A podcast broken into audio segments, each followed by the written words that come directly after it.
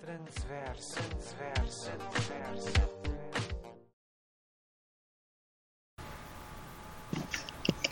Olá, eu sou Tatiana Gerhardt e esse é o sétimo episódio da terceira temporada do podcast Transverso.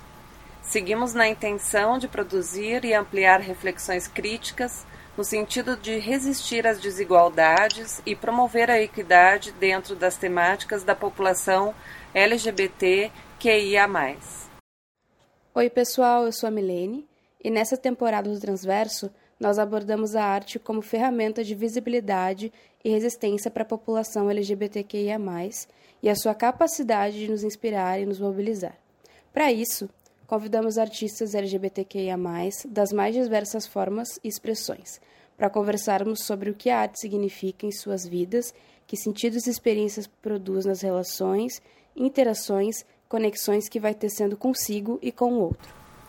Então, nós do Transverso sempre falamos sobre a importância de construções artísticas que dialoguem com a realidade da população LGBTQIA+, que busquem representatividade e possibilidades de construção de subjetividades e enfrentamentos da discriminação com pessoas LGBTQIA+.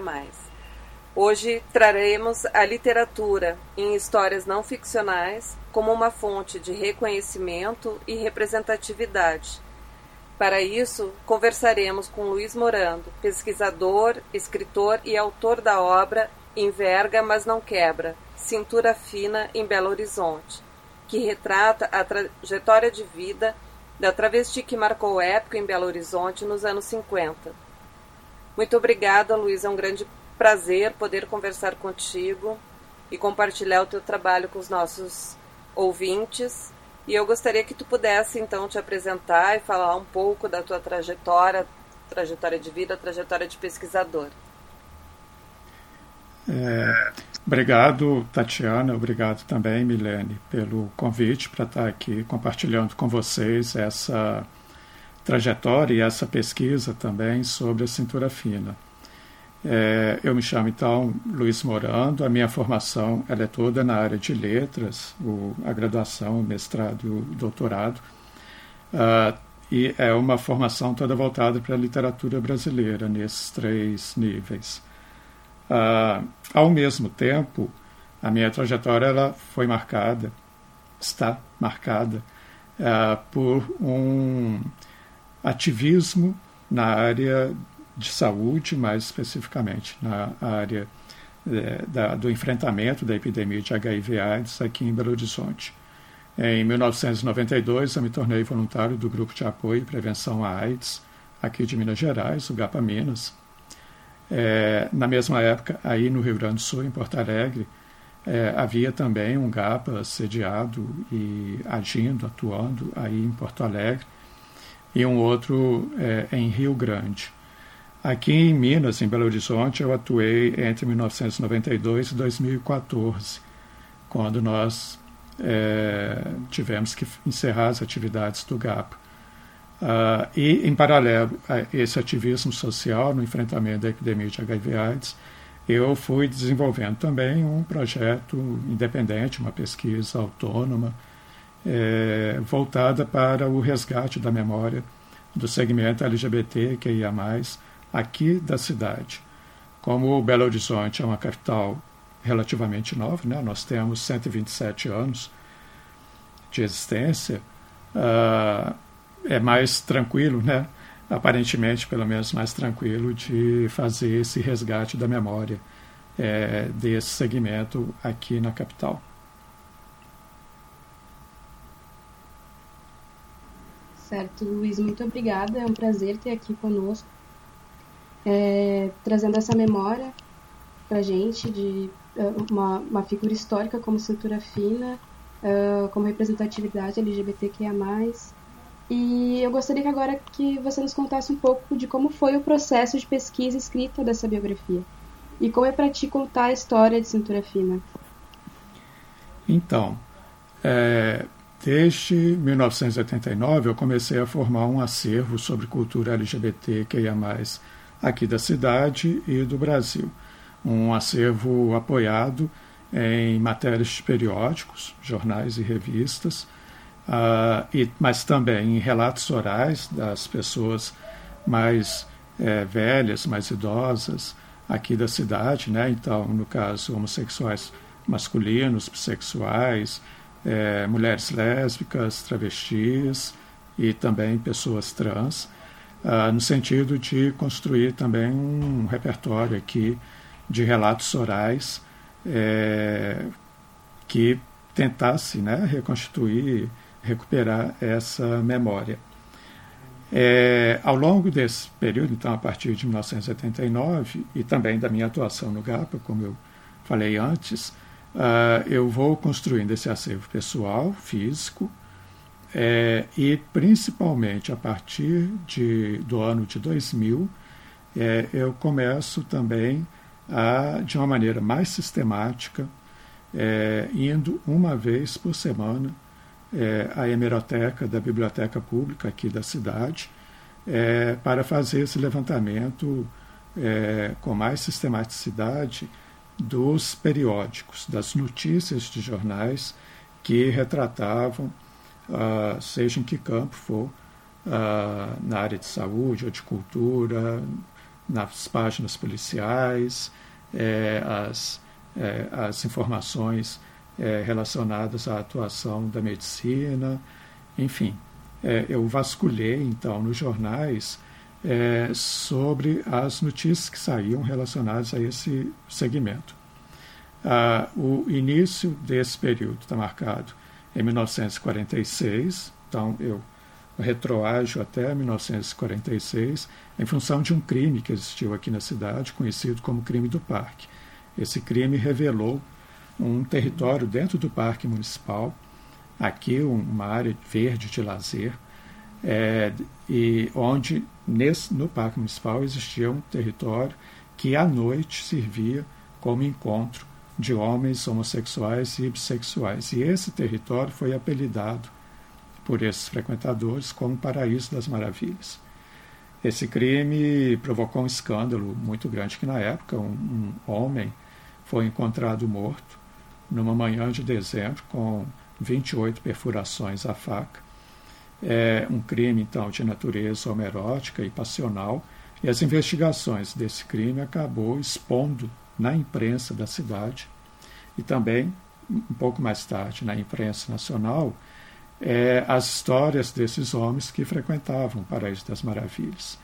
Treze homens homossexuais foram chamados, na época, à delegacia que estava responsável pela investigação do crime é, para prestarem depoimento. Então, isso foi algo, assim, de um lado, né, muito humilhante o tratamento que foi dado a eles, é, e, por outro lado, acaba acabou expondo esses homens a um, um, um reconhecimento compulsório da sua identidade é, sexual, da sua orientação sexual. Ah, e a partir do recolhimento, então, dessas matérias, desde 1946, eu fui encontrando também ah, reportagens sobre cintura fina, que é uma travesti cearense que nasceu em 1933 e chegou a Belo Horizonte em 1953. Então, ela era muito nova, ela tinha 20 anos, e aqui em BH ela acabou se projetando como essa figura, vamos dizer assim, libertária, no sentido de que a, a luz do dia ela saía no território é, de prostituição, na zona de meretriz, onde ela se fixou, Aqui em BH, ela está situada no centro da cidade. Ah, na época, e ainda hoje, há lá os hotéis é, onde as trabalhadoras do sexo atuam. É, lá naquela época, então, em 53, ela saía à luz do dia, vestida com roupas que são atribuídas é, ao gênero feminino, sobrancelhas pinçadas, ah, adornos, né? então brinco, pulseira, colares. É, ela também usava é, sandálias, calçados femininos, é, um corte de cabelo também atribuído à moda feminina. Então, ela tinha essa atitude transgressora de se expor à luz do dia dessa maneira. Uh, ela se tornou rapidamente conhecida, não só como essa figura pública é, travesti, embora lá naquela época, naturalmente, o termo travesti ele não era utilizado com essa mesma é, categoria conceitual que a gente tem hoje, é, mas ela se fez reconhecer por isso, se fez respeitar também por essa maneira, é, com, ela se fez também reconhecer por uma certa é, representatividade, uma certa liderança que ela tinha entre as mulheres profissionais de sexo e travestis, principalmente nos anos 60, entre as travestis. Ela chegou a formar um grupo de sociabilidade ao redor dela de travestis aqui em Belo Horizonte.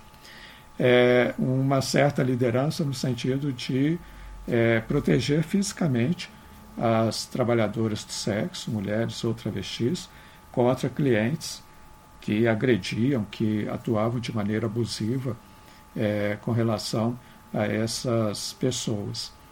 É, ao mesmo tempo, ela tinha uma técnica também de manejar a navalha que ela utilizava em defesa própria, é, nunca como arma de uh, cometer assassinatos ou homicídios, ela nunca praticou esse tipo de é, delito mais grave, é, com alto potencial de periculosidade é, ao longo da vida dela.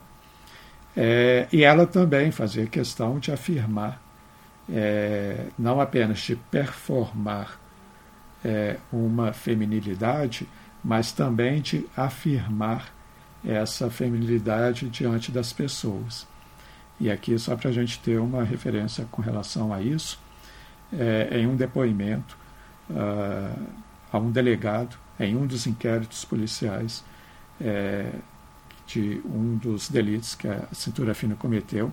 Então, diante de um delegado, em junho de 1964, é, ela afirma, está é, tá registrado lá no inquérito policial, eu, nasci, eu sou mulher, eu nasci mesmo, foi para os homens. Então, é um dos poucos depoimentos né, que, da cintura fina em que ela evidencia, é, explicita essa identidade de gênero uh, que hoje a gente pode chamar né, com muita é, clareza como travesti, aqui no caso da cintura fina. Então, é um, foi um processo, de um lado, muito prazeroso, porque levantar todas essas matérias de jornais, em diversos jornais aqui da cidade, em algumas situações eu fui buscar também notícias é, em jornais do Rio de Janeiro. É, foi muito prazeroso, então, levantar todo esse arsenal. Eu cubro, com relação à cintura fina, eu cubro um período entre 1953 e 1987. Uh, ah, ao mesmo tempo, e aí já falando um pouco do tripé que sustenta a minha pesquisa, ao mesmo tempo que eu recolhi é, esse material de jornais é, nos periódicos mineiros e cariocas, é, eu também fui atrás dos autos processuais dos delitos que ela cometeu. Então, eu levantei 18 é, processos judiciais ah, entre lesões corporais, furtos, roubos e receptação de objetos uh, e um processo por vadiagem.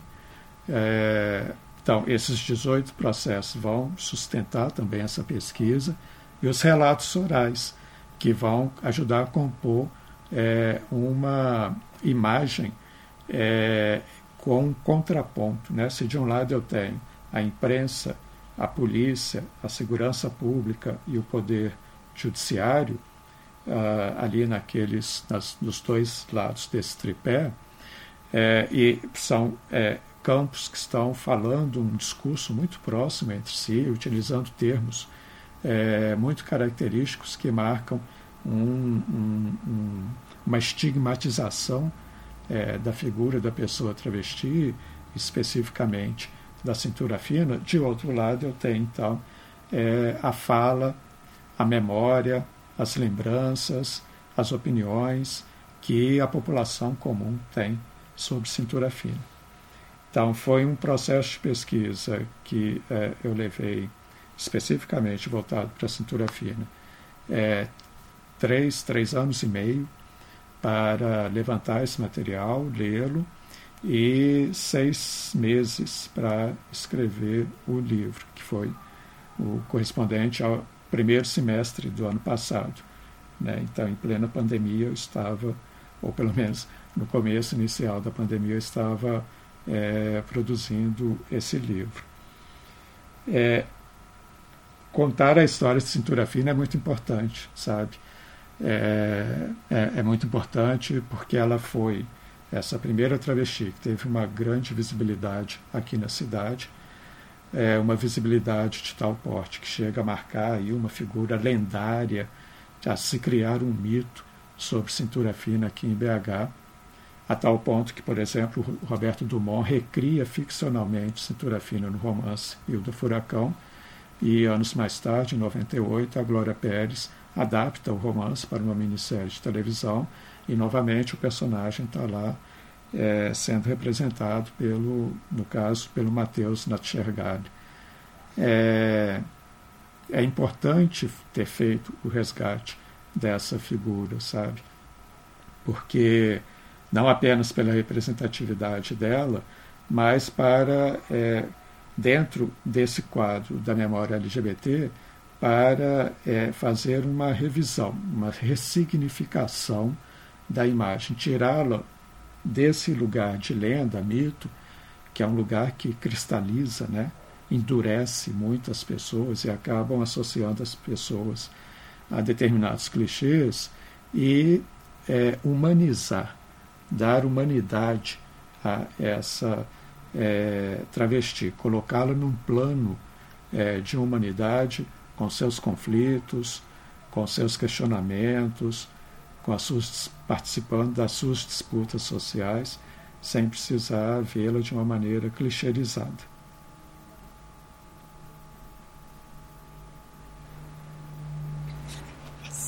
Sem dúvida, Luiz, eh, a história né, de cintura fina tem uma importância grande né, em relação à, à própria memória da população, né, o resgate da memória da população LGBT Sim.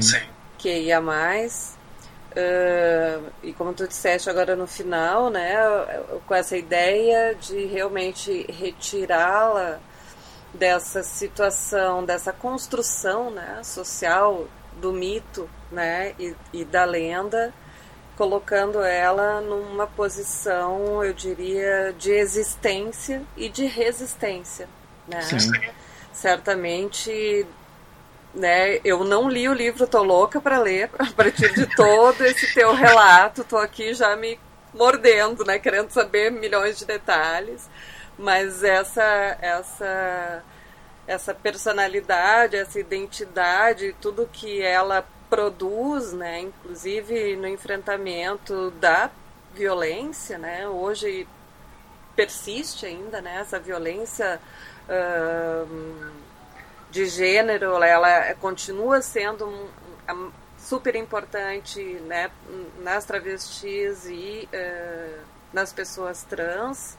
Uh, então, acho que realmente, né, poder olhar para essa para essa biografia e, e, e uh, dar visibilidade realmente para quem ela foi, para tudo que ela significou, é extremamente importante. Uh, e te ouvindo ainda fiquei imaginando né, o, o, a riqueza que é esse acervo que tu pôde né, constituir ao longo aí desses três anos, uh, né, tanto a partir da das notícias de jornais, da imprensa, né, como também da, como tu falaste, Poder Judiciário, Polícia, Segurança Pública, enfim, e mais ainda os relatos orais. E eu fiquei assim muito curiosa para te ouvir um pouco mais sobre esses relatos orais, né? Uh, se são de pessoas atuais, uh, como é que tu chegaste, quem tu entrevistaste, se tu pudesse contar um pouquinho uh, mais também para gente sobre isso. Uh, enfim, né, também que a gente pudesse uh, falar um pouco sobre uh, as interseccionalidades, né? Afinal, também, né, cintura fina era, para além de, né, de travesti, era também um corpo negro, né? Era de uma classe social uh, inferior, enfim, são várias questões, né, que vão se que se atravessam, né, nessa Sim. existência. Pois, pois é. é. é. Pegando então aqui do final da sua fala, Tatiana, essa é, essa questão interseccional é muito importante, né? É um conceito mais contemporâneo, mais próximo de nós e que não era levado em conta lá nos anos 50, 60, 70, é, ou pelo menos não era um instrumento né, de trabalho tão é, prestigiado quanto é agora. E a imagem da cintura fina, a figura dela, serve com uma clareza assim espantosa para a gente pensar como que essas questões socioeconômicas, raciais, de gênero, sexuais, é, atravessam ela, atravessam o corpo dela, atravessam a trajetória dela em BH. A minha preocupação foi de é, fazer essa reconstituir, ou, enfim, é, retomar essa trajetória da cintura fina aqui na cidade. É, uma pesquisa ainda mais ampla poderia ser feita, passando, né, é, voltando a Fortaleza, Recife, Natal, buscando esses vestígios é, que ela deixou nessas outras cidades, para a gente tentar ainda compreender até melhor é, essa situação é, sociocultural. Cintura fina, além desses, desses outros marcadores, também ela é uma profissional do sexo, ou pelo menos durante um bom período, nos anos 50 e 60, sobretudo, ela atuou também como profissional de sexo. Então a gente tem essa estrutura é, em que ela vai acumulando é, esses elementos do estar à margem.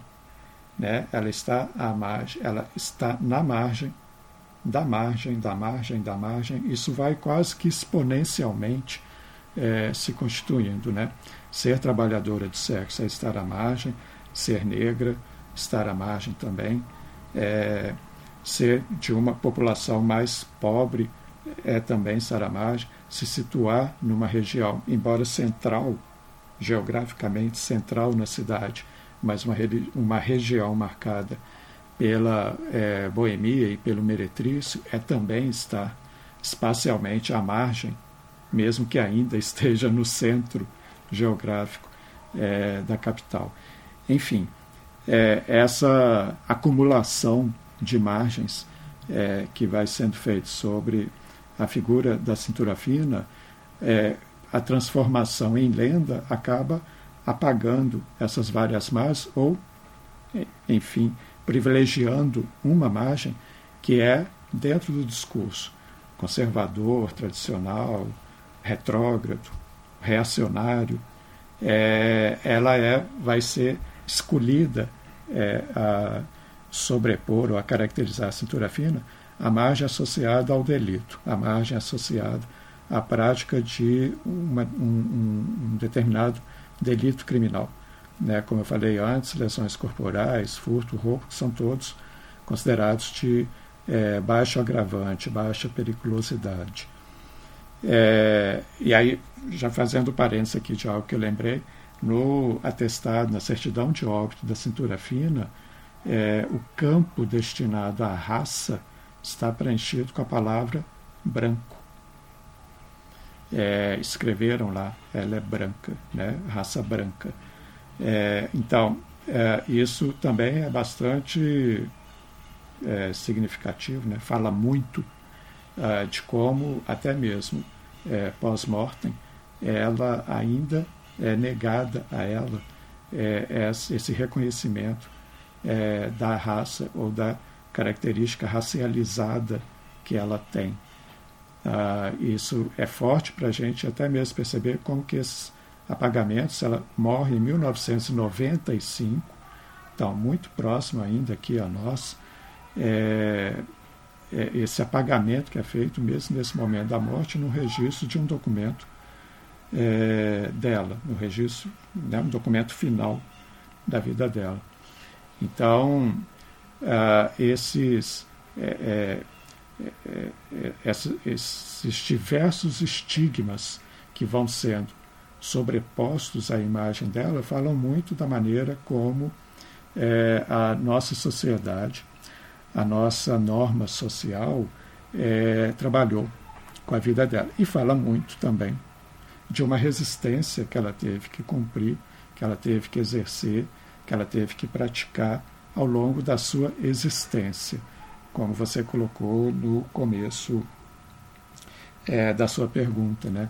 É, é, ela precisou atuar de uma maneira constantemente firme é, para expressar essa resistência a um desejo exterior a ela, né, a uma vontade, a uma intenção exterior a ela de colocá-la dentro de um padrão, de forçosamente, forçadamente colocá-la dentro de um padrão que equivalesse a esse padrão, a essa norma é, socialmente construída que se espera é, de uma pessoa que tenta divergir, que tenta se mostrar como dissidente é, à norma, como uma espécie de desertora da norma, no caso né, da cintura fina. Por isso eu fico pensando que é, resgatar a, a, imagem dela aqui para nós, aqui em BH, e claro também para o Brasil, para o país em extensão, até sabendo que podem existir outras travestis em, em outras cidades ou em outros grandes centros do país que, analogamente, é, corresponderiam a uma cintura fina também, como a Florips, me lembro aqui agora, em Salvador, é, na Bahia, ou uma Madame Satã no Rio, mas Madame Satã, enfim, teve uma projeção maior que Cintura Fina é, em função do livro de memórias que ela deixou nos anos 70 e até mesmo daquela entrevista é, no jornal Pasquim, se não me engano, em 1975. É, então, isso acabou dando uma projeção nacional a Madame Satã. Uh, diferentemente de Cintura Fina, que não teve é, essa projeção nacional, a não ser depois da morte, é, em que a figura dela ficou mais conhecida pela minissérie. Mas então, é, em função de todos aqueles é, elementos interseccionais que compõem a imagem, a figura de cintura fina, a vida e a trajetória de resistência dela, por isso eu acho importante assim resgatar a memória dela, resgatar a história de vida dela para humanizá-la, é, revalorizar é, esse conhecimento, essas informações, é, ou pelo menos possibilitar uma revalorização desse conhecimento, dessas informações para gerações mais novas, né? E, e, não apenas para as pessoas travestis, pessoas trans mais novas, mas também para, a, a, a, independente é, da orientação sexual, da identidade de gênero, para a população em geral, é, revalorizar ou possibilitar essa revalorização e a ressignificação de valores e de padrões, né? É, permitir ver que como, como que uma estrutura social dos anos 50, 60, 70 é, construía processos de significação com relação a esses valores éticos, pessoais, é, religiosos, familiares, culturais, é, e como que dentro dessa projeção histórica, nós, ah, aparentemente, apesar dos retrocessos atuais, mas nós, é, aparentemente, estamos é, num patamar um pouco mais é, avançado do que lá nos anos 50, em que, por exemplo, cintura fina era identificada nos jornais e nos autos policiais e judiciais como ah, pederasta passivo, anormal, marginal, delinquente, é, como é, homossexual, é, então não reconhecendo essa performatividade feminina que ela tinha. É, e por outro lado, por isso o contraponto eu fiz questão de colocar isso no livro. Por outro lado, a maneira como a população comum, né, os populares, é, uh, tratavam e se lembravam dela. É, esses relatos orais é, eu busquei com pessoas mais uh, idosas aqui na cidade que conheceram cintura fina ou que pelo menos tiveram contato visual com ela nos anos 50, 60, 70. É, pessoas que cujo discurso, inclusive, destoa um pouco é, daquela, daquele processo de uh, significação marginal, de construção de uma imagem marginal é, que a imprensa e a polícia fazem, de cintura fina. Pessoas que vão se lembrar dela com um, um, uma memória afetiva muito mais clara, muito, que aciona uma memória afetiva muito mais potente, no sentido de falar da brandura, é, da simpatia, ah, dos favores que Cintura Fina fazia para as pessoas, é, do tratamento respeitoso que ele, ela, Cintura Fina, dava às pessoas, naturalmente, se fosse tratada também com respeito, é, de uma mudança, né, a partir dos anos 60, Cintura Fina é, adota de uma maneira sincrética o espiritismo com a Umbanda, uh, principalmente a partir do momento em que ela foi acolhida, ela foi adotada, vamos dizer, entre aspas, por uma senhora chamada Maria da Conceição Silva, aqui na cidade, a dona Naná, é, que tinha um, um centro espírita chamado Santa Bárbara Virgem. Então, o próprio nome do centro espírita já é, revela essa concepção sincrética é, do espiritismo com a Umbanda Cintura fina, então, ela vai receber a proteção de Dona Naná e vai é, aderir, vai uh, se voltar para é, essa prática sincrética. E ela passa também, então, a ser reconhecida é, por esse campo popular, por, esse, por essa perspectiva popular. Ela passa também um pouco a ser reconhecida por essa é, filiação, por essa adesão a esse sincretismo religioso. Então, são campos realmente extremos. assim é, O que é uma boa parte da população lembra de cintura fina, é, destoa é, e polariza muito claramente com o que a imprensa e a polícia, os órgãos de segurança pública, vão é, construir sobre ela.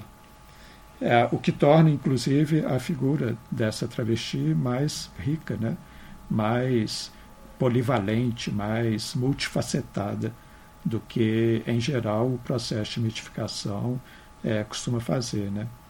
Como no processo de mitificação, você vê apenas uma face da pessoa, e é uma face que todos têm que ver como simbólica daquela pessoa é, fazendo essa reconstituição, essa ressignificação da imagem dela aqui no livro, é, eu permito que as pessoas possam ver é, é cintura de ângulos diferentes é, e possam, se, inclusive, se reposicionar diante da imagem é, de cintura fina. É, Luiz, agora estou falando sobre essa ressignificação, né? É, sobre essa imposição também que, que a cintura fina sofria na sociedade enquanto mulher travesti. É, eu recentemente assisti uma entrevista, acho que na verdade era uma palestra, aula para PUC de Minas, se não me engano, Sim. em que tu conta é, um pouco sobre as tuas pesquisas, né, para a obra.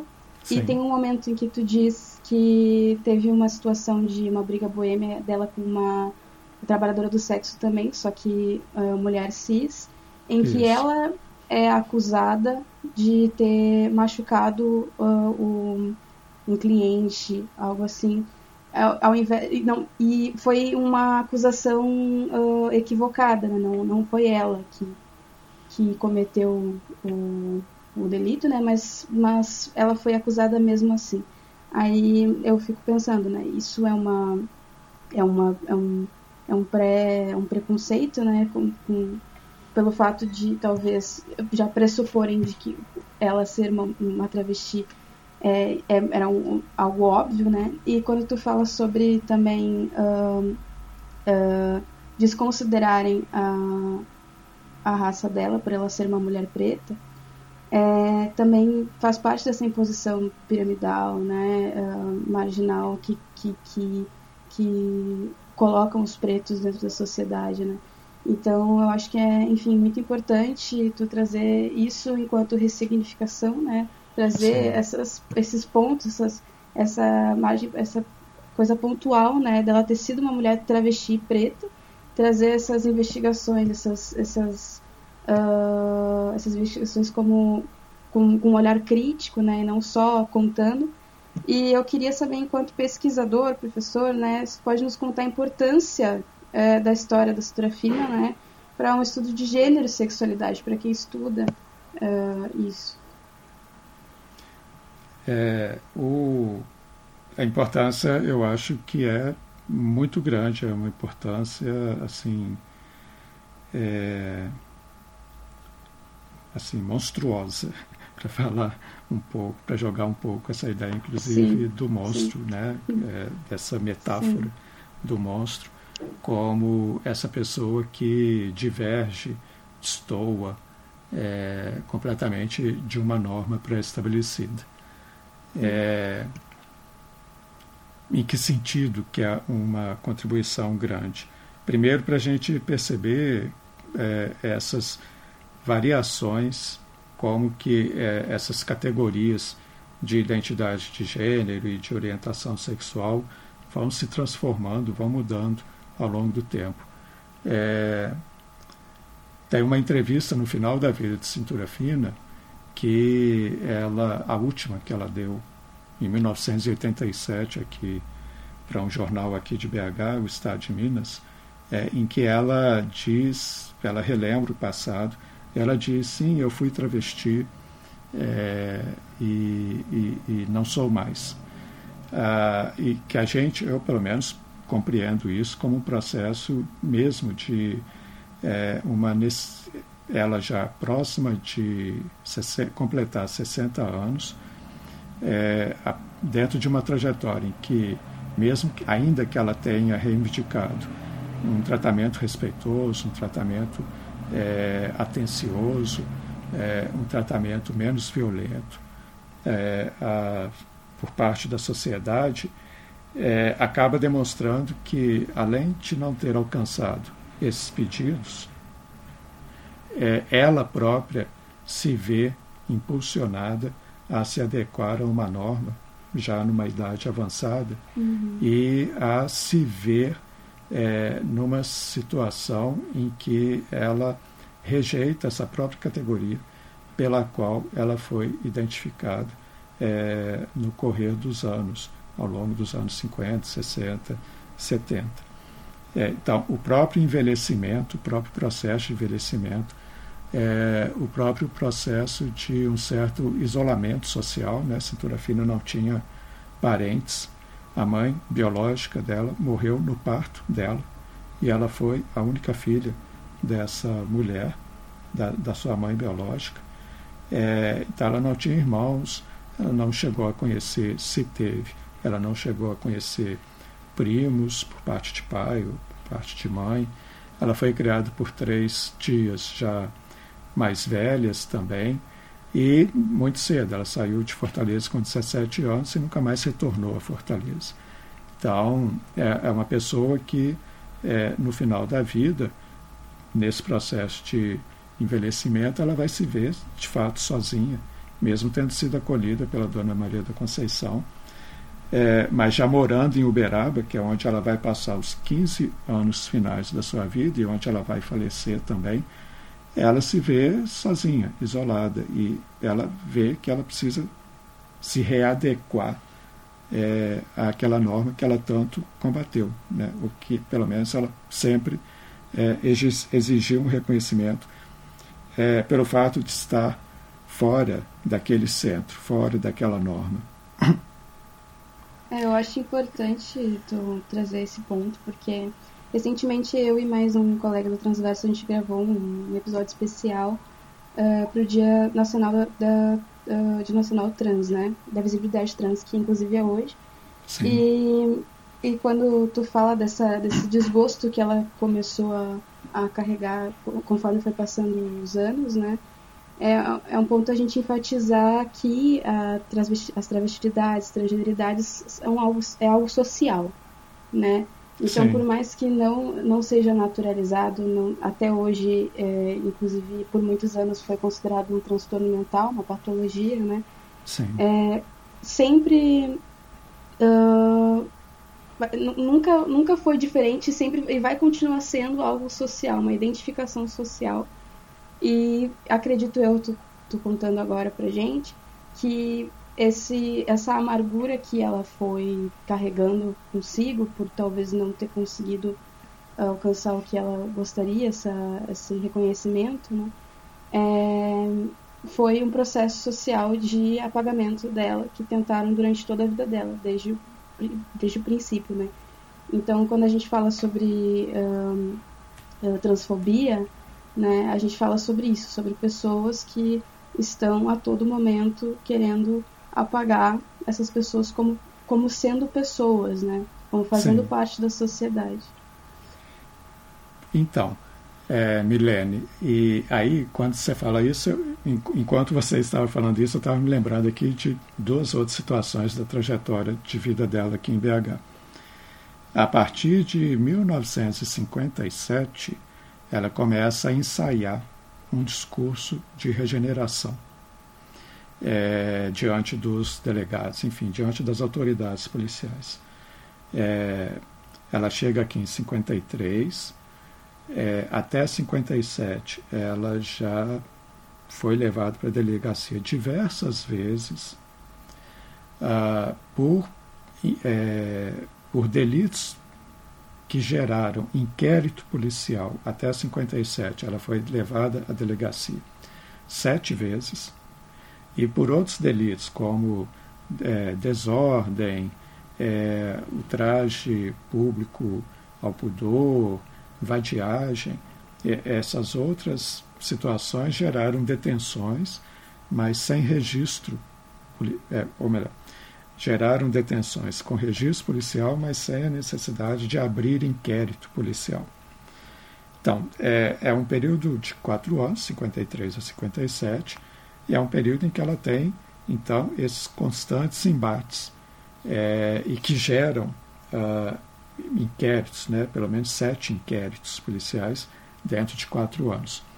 E aí ela começa, então, a regenerar, a, a criar, a é, exteriorizar um discurso de regeneração social, que a princípio eu acredito que nem fosse assim, propriamente sincero, acho que nem fosse um, um algo que ela de fato desejasse uhum. fazer. É, na intuição, né, de, de provocar. Sim, uhum. é, mas como ela estava né, reincidentemente sendo levada à delegacia, era uma estratégia para ela tentar buscar é, um, um, uma, é, construir uma imagem para a segurança pública no sentido de que assim, olha, tenham esperança que eu vou me converter, né? algo assim. É, é, e ela manteve esse discurso, essa retórica de regeneração social ao longo dos anos 60. Na virada de 50 para 60, ela se ausenta de BH, de fato, a situação dela aqui já estava bem, a barra né, já estava bem pesada, ela vai para o Rio, acaba cometendo algum delito lá no Rio, cumpre pena, no presídio de Ilha Grande. Aí, no começo dos anos 60, ela volta para BH e mantém essa retórica da regeneração. Novamente, a barra dela pesa por volta ali de 66, 7. Ela vai novamente para BH, para o Rio de Janeiro, se envolve mais uma vez numa situação lá que gera inquérito policial na Justiça Carioca e ela cumpre mais pena na, no presídio de Ilha Grande. Quando ela volta aqui nos anos 70, 72, quando ela volta para BH, ela, em uma entrevista, para o, um jornal aqui da cidade, o, o jornalista pergunta a ela: Mas quem é Cintura Fina? E ela responde: Cintura Fina é um irmão gêmeo que eu tenho. É, e dessa maneira mesmo, irmão gêmeo que eu tenho. Então, isso já. E quando ela volta em 72 para BH, é, ela volta para. Ela começa a atuar como costureira. É, mas ela anuncia, ela se anuncia numa placa como alfaiate, como Zezé Alfaiate. É, o nome de registro Cintura Fina é José Arimateia.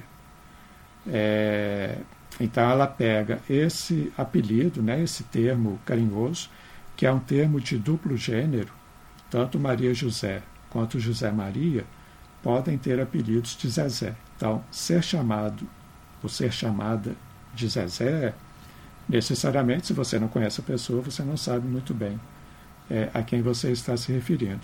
E aí, é claro, é necessário um contexto para você saber se a palavra, o termo Zezé se refere a homem ou a mulher.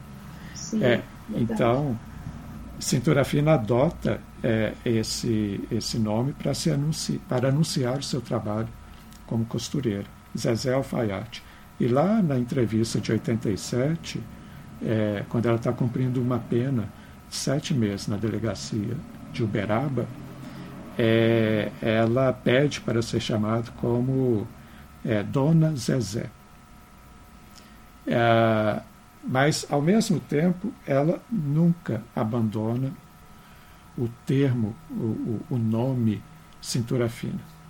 Então, há um processo muito, é, eu acho muito bacana, eu acho muito significativo, é, muito representativo de um conflito interior que ela tinha de, ao mesmo tempo, ter prazer de ser reconhecida como cintura fina, como rei da navalha, como ela foi apelidada aqui em Belo Horizonte, é, ao mesmo tempo que ela sente prazer é, dessa imagem social que é, está muito para além do alcance que ela mesma poderia ter é, dentro do lugar social que ela ocupa naquela cidade, naquelas épocas.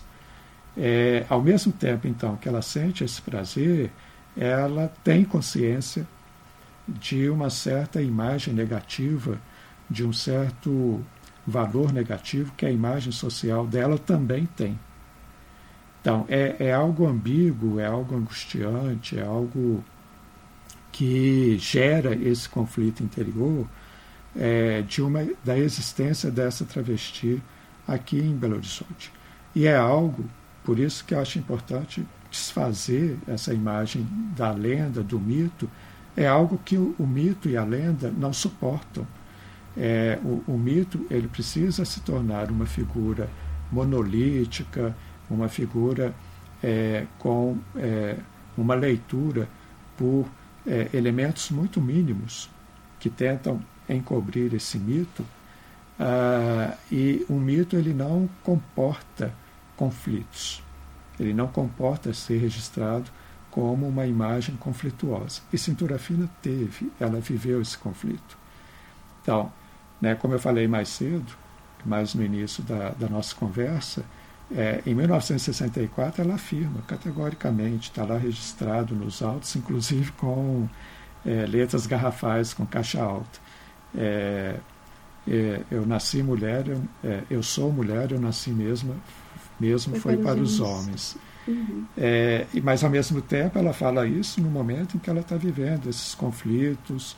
É, então, ao mesmo tempo que ela tenta se fazer reconhecer com essa personalidade, com essa imagem, com é, dentro dessa categoria travesti, ela vive esse conflito é, de tentar negociar nesse espaço social tentar negociar uma imagem que uh, não desagrade a ela, não afete a ela e, ao mesmo tempo, é, não uh, reafirme um valor negativo, tal como o poder público, né, da segurança pública ou mesmo a imprensa querem é, taxar, carimbar nela.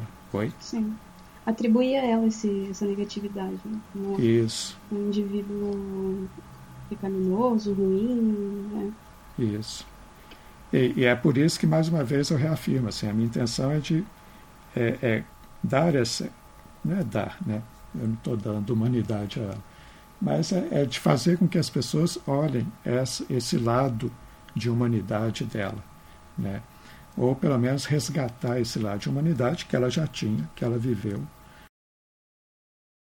Estou com, com essa tua fala, com todos os elementos que tu trouxeste aqui para gente uh, dessa história uh, tão importante, né? Já desde o próprio título do livro, enverga, mas não quebra, traz um, né, já as marcas que, que Cintura Fina uh, traz né, ao longo da sua trajetória de vida. E assim, né, eu acho que tu contagiou a todos aqui, né, que que, que, estão nos escutando e a gente espera realmente né, que, que a gente possa contagiá-los a, a ler né, essa biografia, uh, porque sim, acho que ela tem um papel extremamente importante uh, na produção e na ampliação né, das reflexões críticas que, que precisamos fazer né, se quisermos uh, realmente uh, resistir às desigualdades, né, e mais do que isso, promover a equidade, que eu acho que esse é um dos né, grandes objetivos que nós temos Sim. em relação a essa população. Então, assim, te agradecemos imensamente nessa tua participação e a tua contribuição para esse episódio.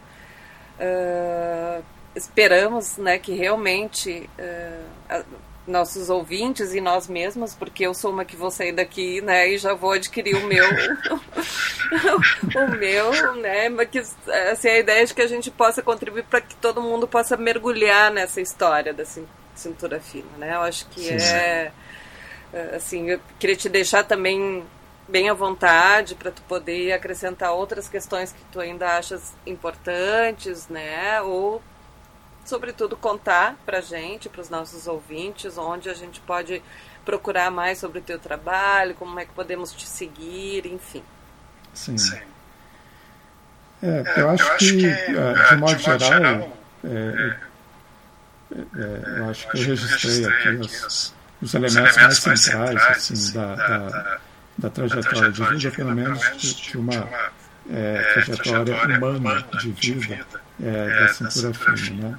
tirada desse lugar de objeto mítico, um objeto mítico que só serve para reafirmar é, a questão da criminalidade, dos delitos praticados, dessa marginalidade criminal que tentam é, impor a ela, embora não tenha como esconder os delitos que ela praticou, mas é, isso constitui, faz parte né, da vida dela chamar atenção, como você falou, é, para o título. O título foi proposital, eu não queria é, colocar a, a, o nome Cintura Fina no título, é, porque, bom, primeiro acho que seria muito comercial, assim, né?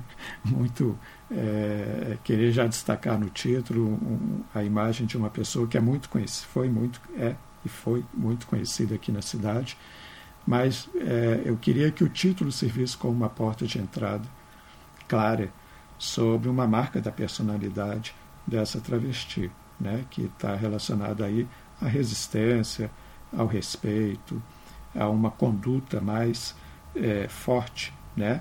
Ela pode se dobrar, ela pode envergar, se dobrar, mas ela não quebra, ela não rompe, ela não se rompe, né? Com aquilo que ela deseja para si. Então, eu queria que o título já fosse bastante representativo dessa é, característica pessoal dela.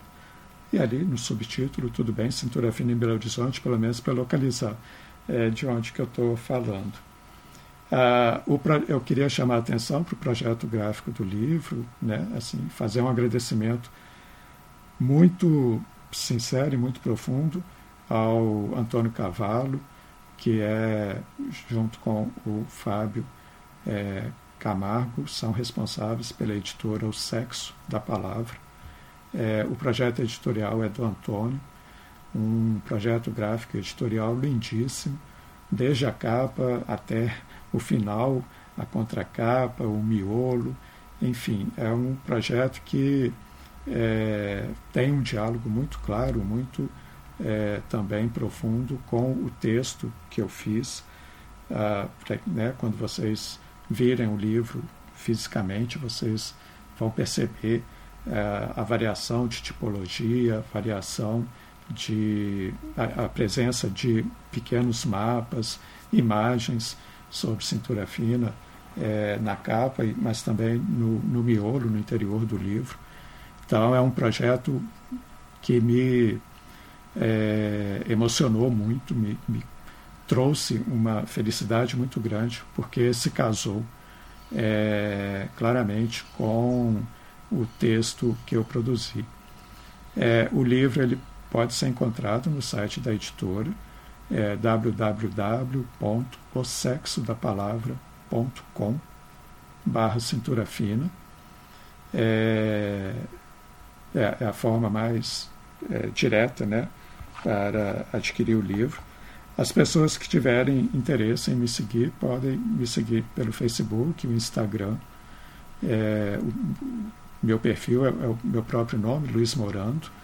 Ah, o Facebook eu acabei tornando ele como uma plataforma, um perfil, onde eu só apresento é, dados, informações sobre a pesquisa que eu faço. É, não há nada de pessoal lá. Pessoal, né? Assim, claro, a pesquisa que eu faço é pessoal, mas não nesse sim, sentido. Sim, sim. É, então, as pessoas podem ter ali um, uma visão muito clara é, do material com que eu, eu pesquiso e divulgo, uh, além dos textos, né, a história do crime do parque. Eu também é, publiquei um livro sobre ela, se chama Paraíso das Maravilhas, uma história sobre o crime do parque. O livro é de 2008. Ele pode ser encontrado tanto em sebos virtuais quanto no próprio site da editora. É, a editora se chama Fino Traço. E, bom, há artigos, né? eu publiquei já diversos artigos também sobre, que são derivados sobre é, dessa pesquisa que eu faço. E, enfim, tem o meu e-mail também para quem quiser uh, trocar ideias, mensagens, né? luismorando.gmail.com.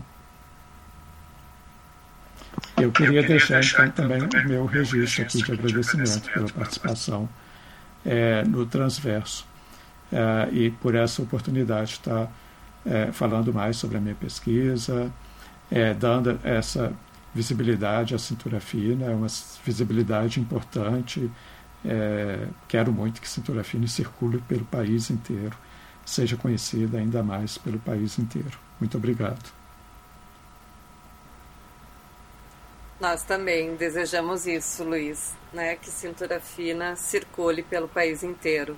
Te agradecemos imensamente, né? agradecemos também os nossos ouvintes. Uh, nós vamos deixar na descrição do episódio as, né, as indicações que tu fizeste agora, uh, onde adquirir né, o livro, mas também onde né, poder te acompanhar, acompanhar o teu trabalho, que é extremamente interessante, relevante, importante. E todas as sugestões então que tu trouxeste aqui. E aos ouvintes, então, não deixem né, de continuar nos acompanhando nas redes sociais para ficar por dentro dos conteúdos que estamos compartilhando. E é um prazer enorme para o Transverso poder eh, proporcionar essa visibilidade da população LGBTQIA+. É, eu gostaria de, antes de me despedir, agradecer a tua presença, Luiz, contando a trajetória de Cintura Fina. E além disso, eu gostaria muito de enfatizar a importância da gente valorizar produtores, editores, tu enquanto pesquisador de Belo Horizonte e autores que não fazem parte das regiões centrais do país. Acredito ser importante descentralizar a produção nesses lugares, como São Paulo, etc. Mais uma vez, muito, muito obrigada, Luiz. E aos nossos ouvintes, não deixem de nos seguir no transverso, tanto no Instagram quanto no Twitter. Você pode encontrar todos os episódios da primeira e segunda temporada na nossa página jesquiurgs.wordpress.com, que também estão no site Lumina da Universidade Federal do Rio Grande do Sul, no Spotify, Cashbox e outros agregadores. Curta, compartilhe, comente o que achou do programa e deixe sugestões. Até o próximo episódio.